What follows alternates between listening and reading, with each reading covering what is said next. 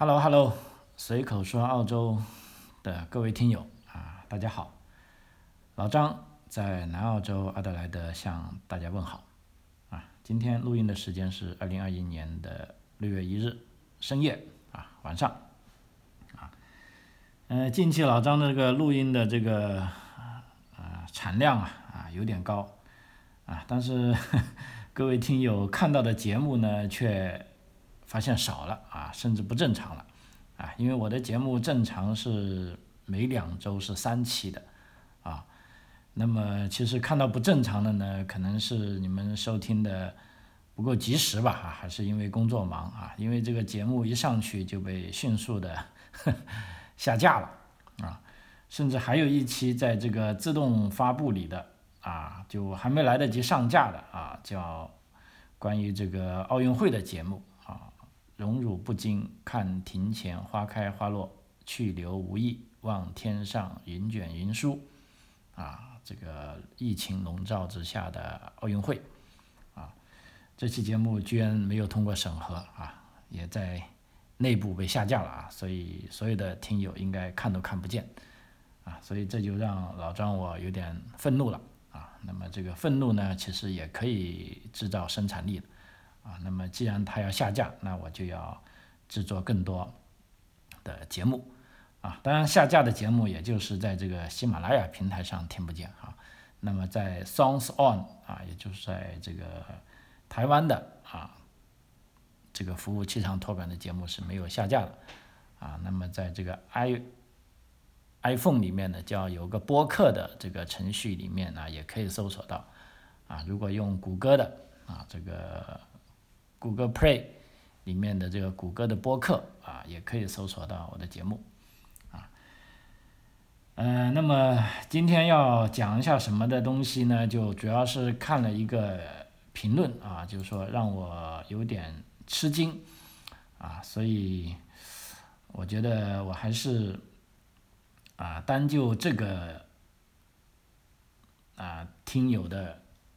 啊，疑问来以这个为核心讲讲啊。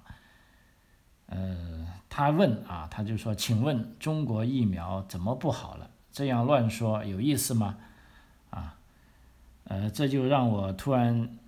啊醒悟过来啊，因为如果你在中国现在看啊中国的新闻媒体也好看这个，主要就是新闻媒体吧啊，这个。呃，我相信对中国的疫苗呢是没有任何，呃，等于说批评的，因为政府嘛是希望大家去打疫苗啊，鼓励大家去打疫苗啊。前期从这个送鸡蛋啊，到送各种各样的东西啊。近期这个香港呢还更离谱啊，为了鼓励大家去打疫苗呢，可以送一栋价值千万的楼。啊，这是不得了的，因为据说香港的这个疫苗由于买的太多了，而且大家又不愿意打，因为前段时间香港的这个抗疫形势还可以，啊，那么就导致呢这个疫苗恐怕要过期了啊，这就白白的浪费了啊。相比之下，另一个啊也是咱们华人地方台湾，由于这个疫情大爆发啊，但却不够疫苗啊，那么他想买疫苗呢也买不到。啊，那么据说啊，中国政府呢要向台湾啊提供这个援助啊，但台湾又不要。另一方面，台湾总统蔡英文在自己的推特里说啊，本来要跟这个德国的复兴要买到疫苗了，但是说是中国政府在从中作梗，啊，又导致在最终一刻啊没有办法签下约来，啊，所以凡此种种啊，由于这个啊政治的因素的介入啊，让广大人民群众。啊，受难啊！其实这个，尤其是做我们华人是啊，挺丧气的啊。因为在本地的朋友有时谈起来，谈起这个啊，中国台湾、香港的问题啊，我要跟他们解释老大一回啊。他们解释完啊，感觉他们还是不清楚啊。因为有时候甚至我都不太清楚，老实说啊。只不过在澳洲呢，好就好在有这个。媒体是可以自由报道的啊，就我就建议他们要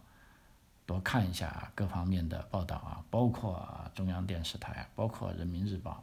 啊，都可以去看。那么你只有去看了啊，去对比了，啊，你才会知道这个啊事实的真相啊。就像刚才这位听友问的问题呢，其实我今天就想就这个问题为核心来讲一下今天的节目啊啊，主要就讲一下这个疫苗的这个事情啊，因为目前这个新冠疫情啊，等于说。仍然在肆虐啊，不断的出现了各种变种啊，除了这个有印度变种啊，就说现在最新的又有越南病变种啊，包括早期的这个英国变种啊，仿佛这个病毒真的是智能化程度相当相当高啊。那么现在国际社会也有说要进一步对这个新冠病毒的溯源啊进行调查，那么这些都是好消息啊。但是我们也知道。啊，最终要遏制这个病毒啊，一定是要靠科技啊，要有这个疫苗啊。你如果再用这种运动式的抗疫啊，那么在某些国家啊，像在中国啊，由于中国政府拥有巨大的权力啊，这个人民群众也比较愿意配合啊，那么在中国是可以说是卓有成效的。但即便这样啊，目前在广州这样爆发的情景啊，也是令人啊。防不胜防啊！那么在西方国家，等于说更是可怕了，因为人民群众对这个自由的渴望啊。另一方面，这个小政府啊，他并没有那么大的权力去要求对民众进行隔离啊，所以这个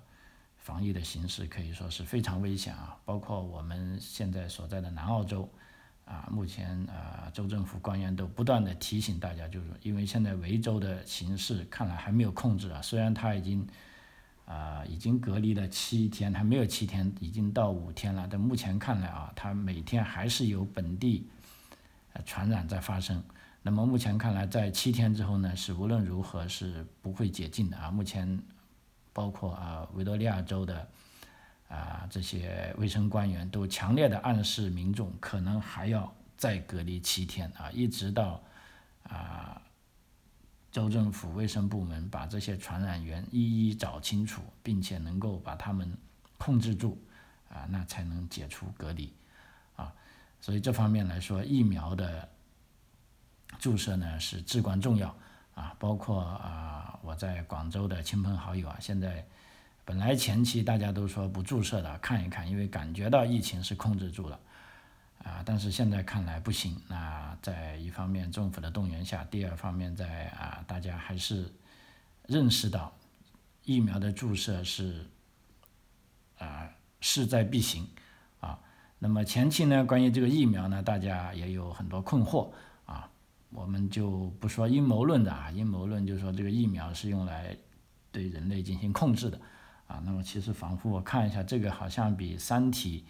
写的还可怕啊！《三体》世界派来的质子也就控制住大家的活动啊，不给大家啊，不给科技向前发展啊。但是这个病毒呢，却是要把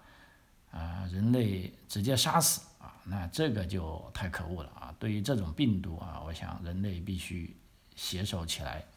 统一反击。啊，所以在大的方面啊，目前全世界的疫苗体系来看，包括美国啊，是第一个提出要把疫苗的专利向全世界公布。啊，那么当时呢，就呃，美国政府提出这个呃想法之后呢，是受到欧洲跟一些美国自己的一些大药商的反对啊，就认为这样是违反了这个知识产权啊，是对大公司的这种呃。经济利益有很大的损失啊，但是在美国政府后来的施压下呢，就这件事估计啊还会持续下去啊，因为毕竟人的生命是最重要的啊。那么目前这个事情呢，正在这个 WTO，也就是说世界贸易组织内进行磋商，就是说怎么样啊把这个疫苗的专利从之前的这个专利保护的制度里面隔离出来。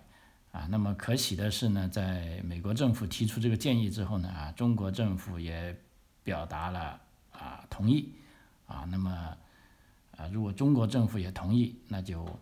这个事情就好办了啊。那么，所以从这方面来说啊，我们也看见啊，由于中国国力的增大啊，那么世界上的事情，如果中国虽然啊不能完全说是，但是如果中国是极力反对的话，那么这个事情是搞不下去的，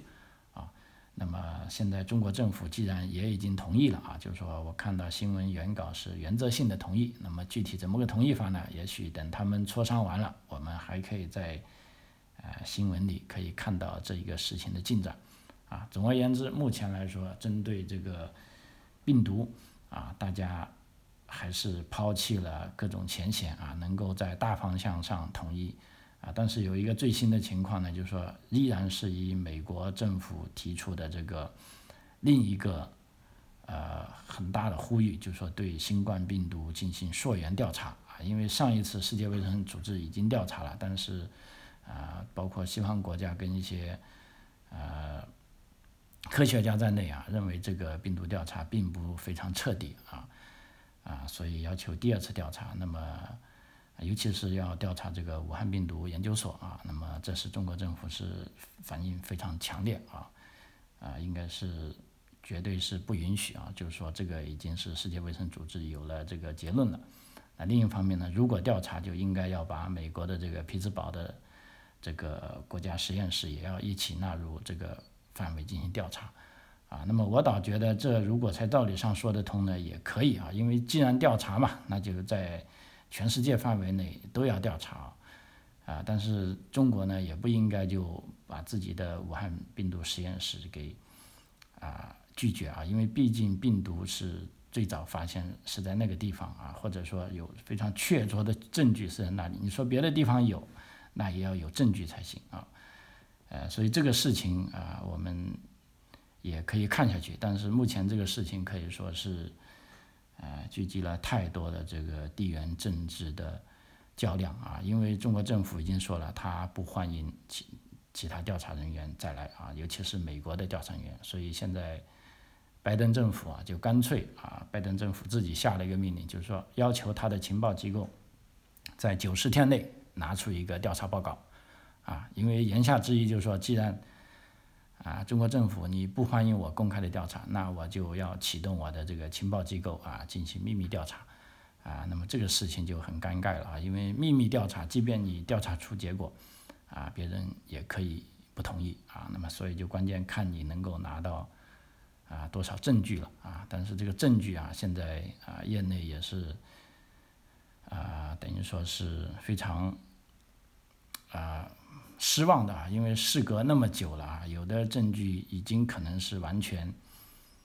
被灭掉了啊。也许病毒从哪里来啊，世人永远都会搞不清楚啊。但是有个调查吧，总比没有调查好啊。所以这个疫苗的跟这个病毒调查最新情况是这样啊。那么接下来我们说一下这个疫苗啊，主要是咱们先讲一下中国的科兴疫苗，因为刚才有那个朋友他说了啊，就是说。呃，质问我中国疫苗怎么不好了？这样乱说有意思吗？啊在这里呢，我并不是完全是针对在回答他。那么我是呢，综合了啊，包括啊中国国内的一些科学机构的一些论文，包括海外的一些啊这个调查报告来讲啊。因为为什么我用的这个海外的资料比较多呢？因为我觉得他们这些报告是有批评也有表扬的。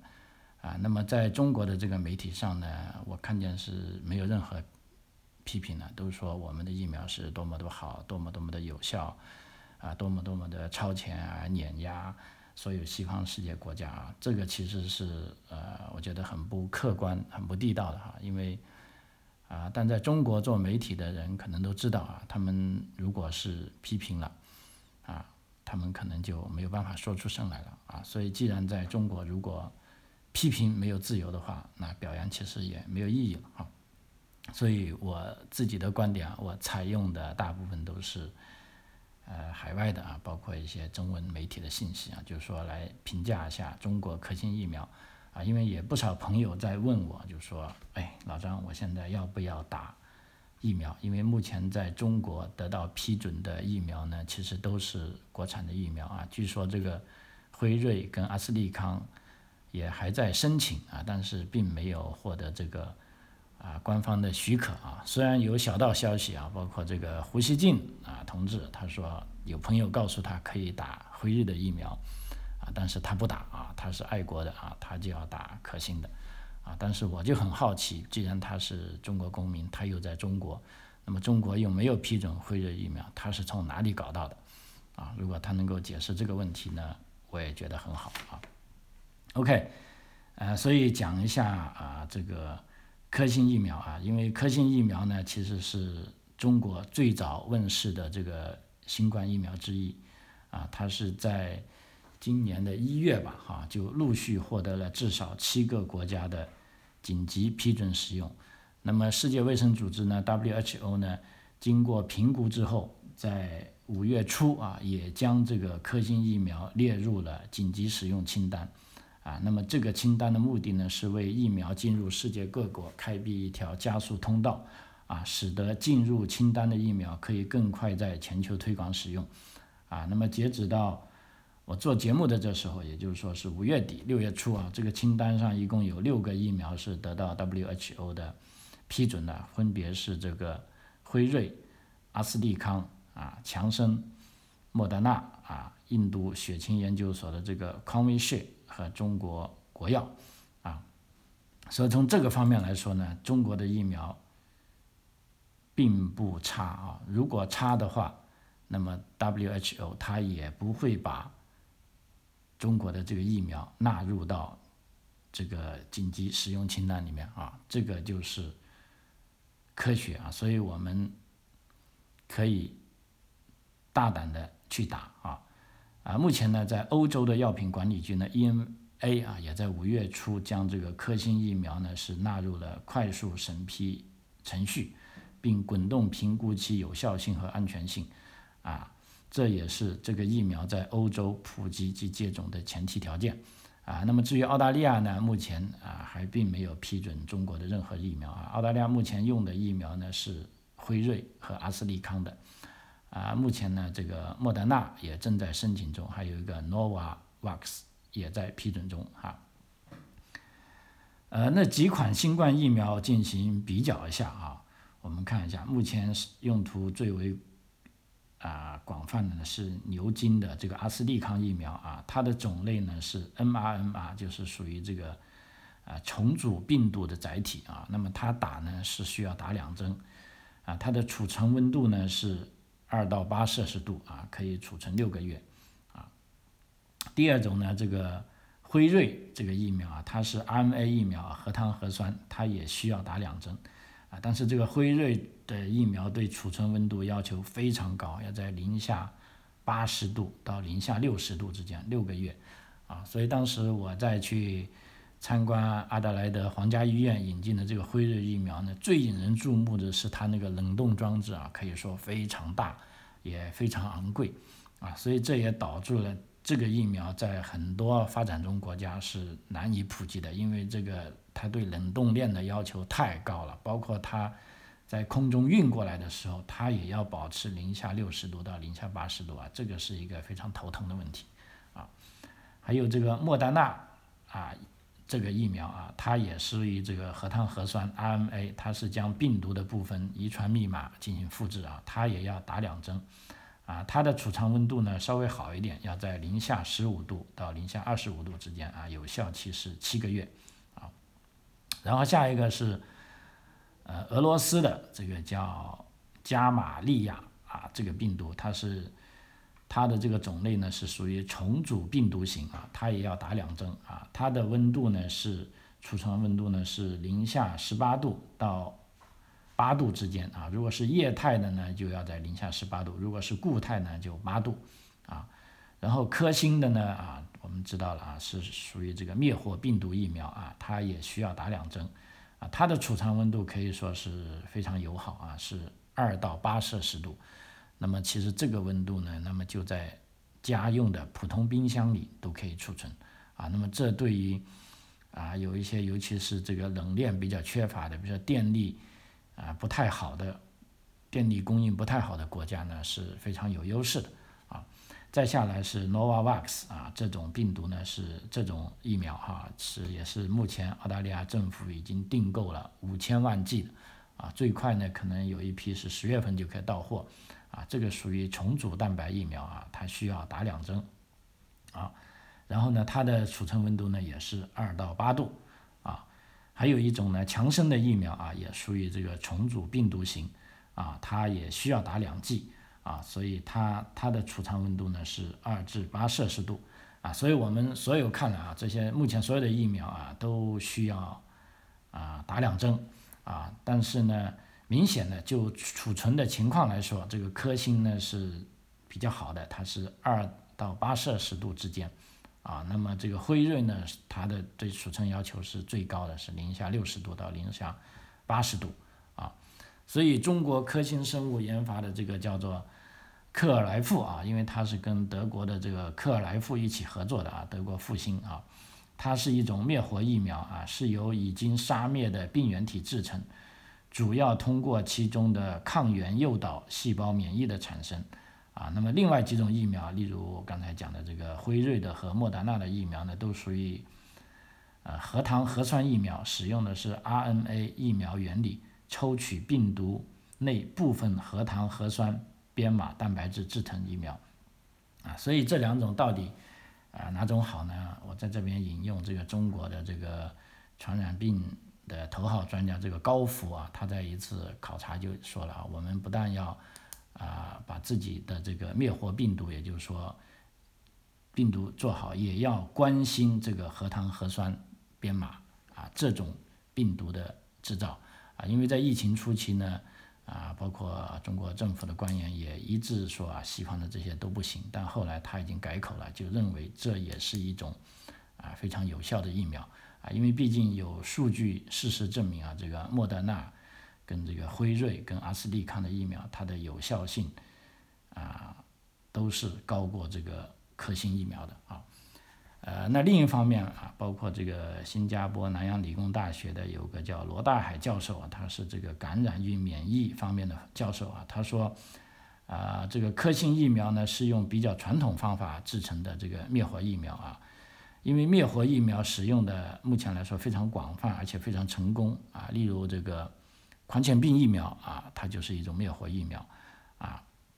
而且从理论上啊，科兴疫苗的主要优势，它是能够在常规的冰箱温度下，刚才讲了二到八摄氏度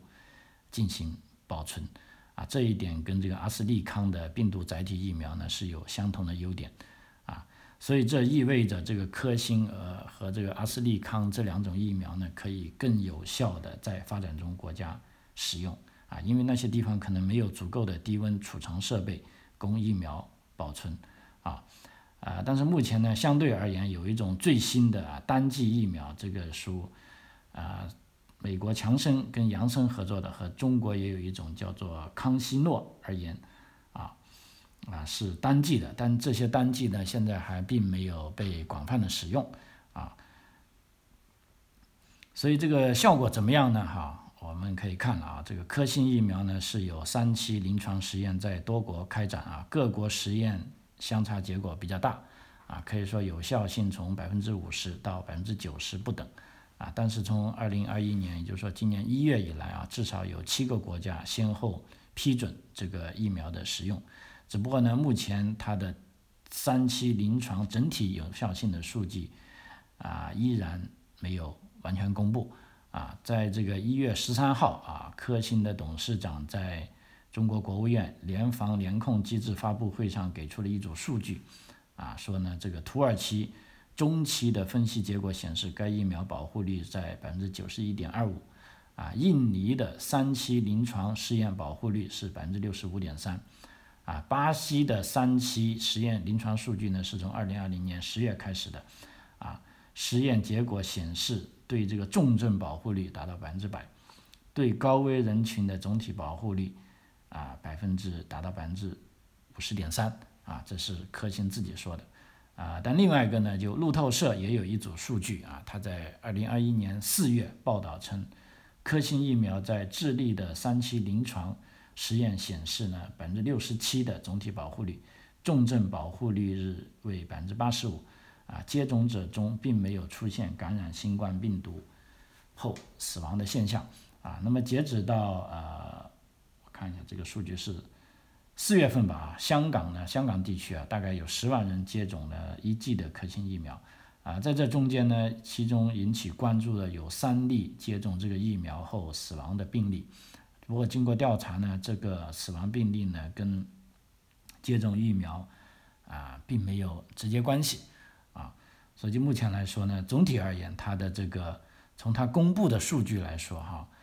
呃，它的这个有效性，如果一定要跟阿斯利康跟辉瑞比呢，它是差一点啊。而且它的这个机理呢，它是用这个灭活病毒的这个疫苗啊，也的确是旧一点啊。但是总体数据来说呢，它还是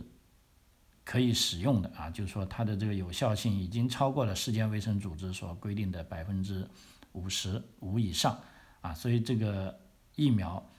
啊，呃，它虽然不能说是最好的，但是它有个优点，就是说它可以在二到八摄氏度的情况下进行保存。那么这样呢，对疫苗的普及使用呢是啊非常重要的啊。那么接下来再看一下这些呃新冠疫苗在全球接种的情况啊，呃这里呢有每一种疫苗在大概有多少个国家跟地区进行的接种啊？这个阿斯利康呢是接种数的数量最多的一个。疫苗啊，它是有一百六十一个国家跟地区选用了阿斯利康，啊，然后辉瑞呢就有九十七个国家跟地区选用了，那么澳大利亚目前就是使用了这两种疫苗，啊，那么国药呢是有五十一个国家跟地区选用，啊，莫德纳呢是有四十五个国家和地区，啊，这个卫星五号啊，俄罗斯的有四十二个国家跟地区。啊，然后科兴啊有二十七个国家和地区使用啊，那么强生有二十三个国家和地区，啊，这几个呢就是使用量比较大的这个啊国家跟地区啊，也就是说中国的这两款啊疫苗，国药跟这个科兴啊，事实上已经为世界的抗疫可以说是已经做出了贡献啊，而且在啊，二零二零年十月初呢，当时啊，这个科兴疫苗在新冠病毒人数死亡率最高的巴西是开始第三期临床测试，啊，因为巴西是新冠病毒疾病死亡人数第二高的国家，啊，在十一月呢发生了一名志愿者死亡而导致测试暂停，但是后来发现他的这个志愿者的死因呢和剂和这个疫苗并没有关系，从而恢复了啊。那么根据这个医学期刊啊，《柳叶刀》在二零二零年十二月发表的这个疫苗一期跟二期的实验报告，这个是呃克尔莱夫，也就是说科兴疫苗啊这个报道，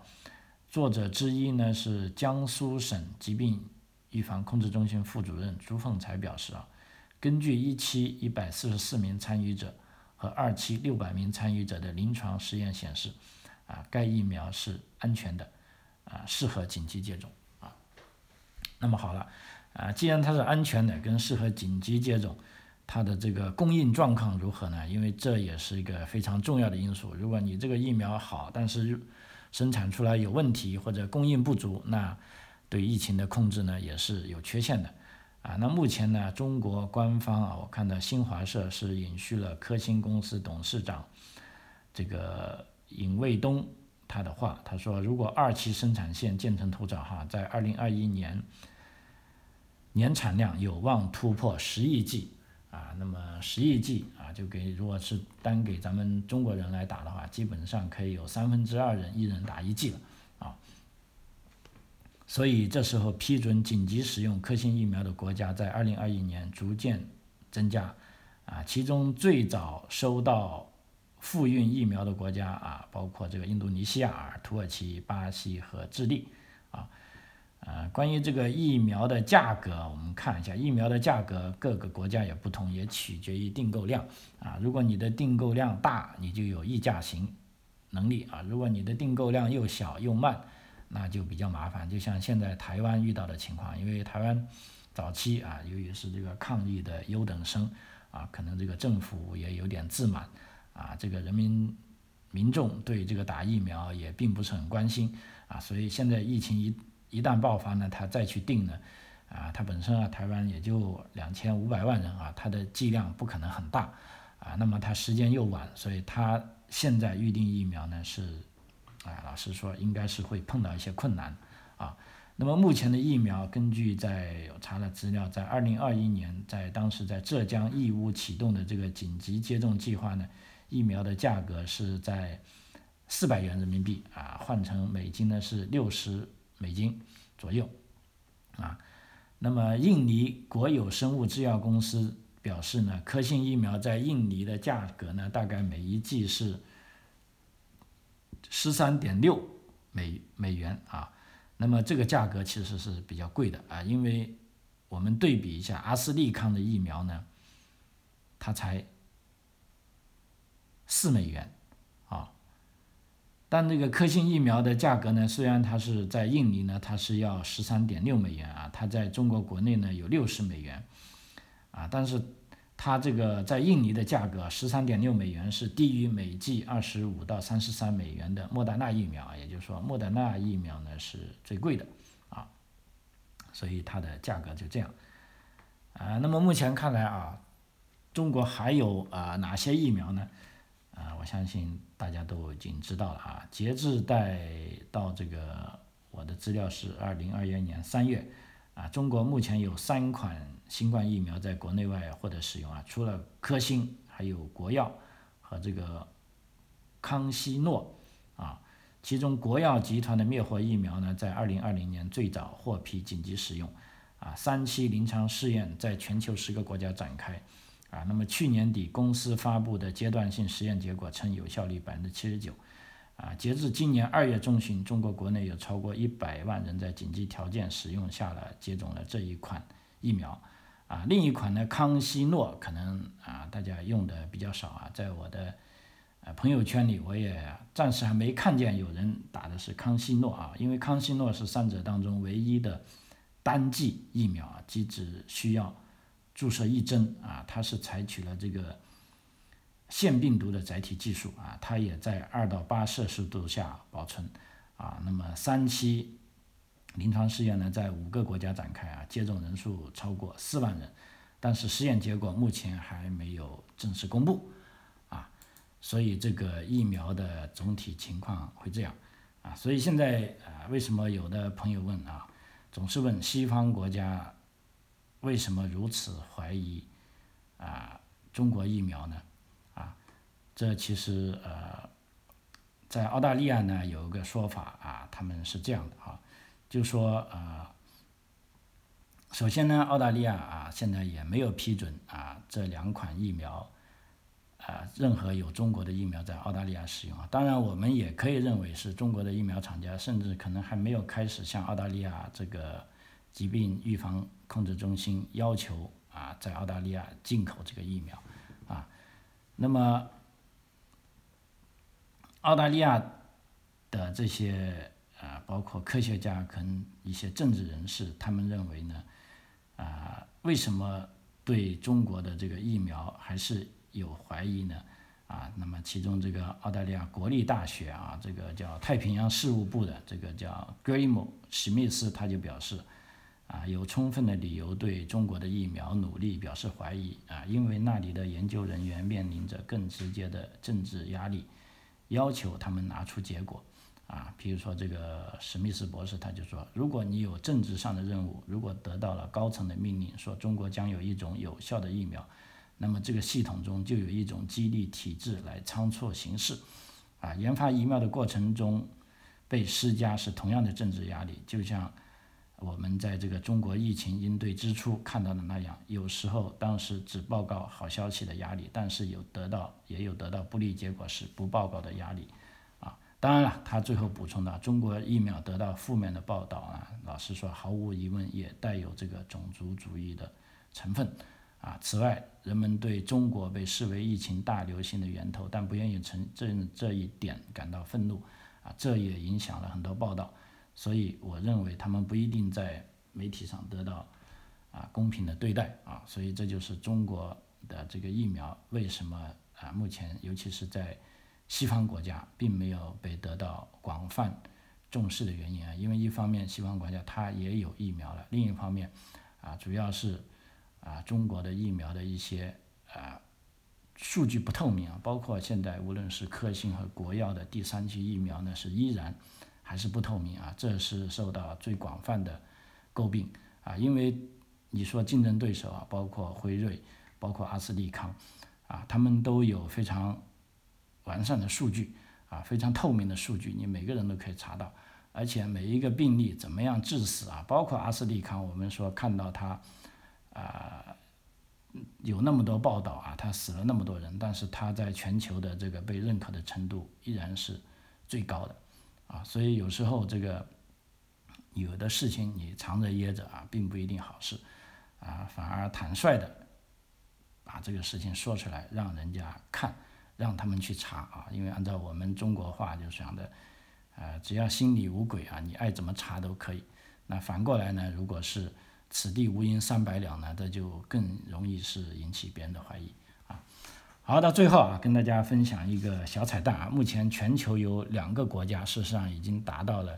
群体免疫啊。所谓群体免疫呢，就是说按照这个 WHO 的标准呢，就是说这个疫苗的注射率要超过百分之六十以上啊，基本上就可以达到群体免疫的一条及格线了啊。那么这两个国家，大家猜一猜是哪两个国家啊？给三秒钟时间啊，滴答，滴答，滴答，好，到了。呃，也许很多朋友可以猜中一半啊，但是能猜中全部的，我觉得不多哈。那么第一个国家呢，就是以色列啊，这是一个非常小但是又非常强大的国家啊。它的这个在新冠疫情中呢，它接种疫苗的速度是最快的啊。目前它已经超过了百分之六十一点七啊，也就是说已经。接种了第一针的人是超过了这个数啊，这个是非常非常大的哈，啊，那如果说以色以色列的这个疫苗接种令人惊讶呢，那下面这个瑙鲁啊，瑙鲁共和国太平洋国家，它的疫苗接种率就完全是把我们呃这个惊讶的到的满地掉牙了啊，因为它的疫苗接种率是百分之一百零八啊，瑙鲁大概 它有七千。多个国民啊，现在它是注射了八千多剂，啊，超过了百分之百。为什么呢？因为瑙鲁还有一些 外国人，啊，所以瑙鲁这个卫生部门是啊非常自豪啊。等于说啊，他宣称啊，就是说我看一下啊，呃，太平洋岛国瑙鲁所有成年人都完成了第一剂啊新冠病毒这个 COVID-19 疫苗接种。啊，政府发表声明，接种工作创下了啊世界纪录啊呃，他的人太少了啊。啊瑙鲁政府在声明中提到，国家冠状病毒工作小组对于这项世界纪录结果十分开心，感谢瑙鲁每个人尽自己的本分，让瑙鲁保让瑙鲁保持零确诊，维护国家安全啊。那么瑙鲁 啊。它这个疫苗是通过这个全球取得机制啊，COVAX，啊，包括澳大利亚捐赠了一批疫苗啊，但是瑙鲁人实在太少了啊，就一万剂都不用，那是很 easy 的事情啊。瑙鲁注册的他使用的疫苗呢是这个阿斯利康疫苗啊。好，啊，时间关系啊，随口说澳洲啊，这一期关于这个疫苗的啊分享就到此结束。啊，我们也期待啊，在国内的朋友啊，相信科学就去打疫苗吧啊，这个是为自己也为他人啊，让这个人类最终彻底战胜这个病毒啊，从我做起啊，祝大家好运啊！随口说澳洲，我们下期再见。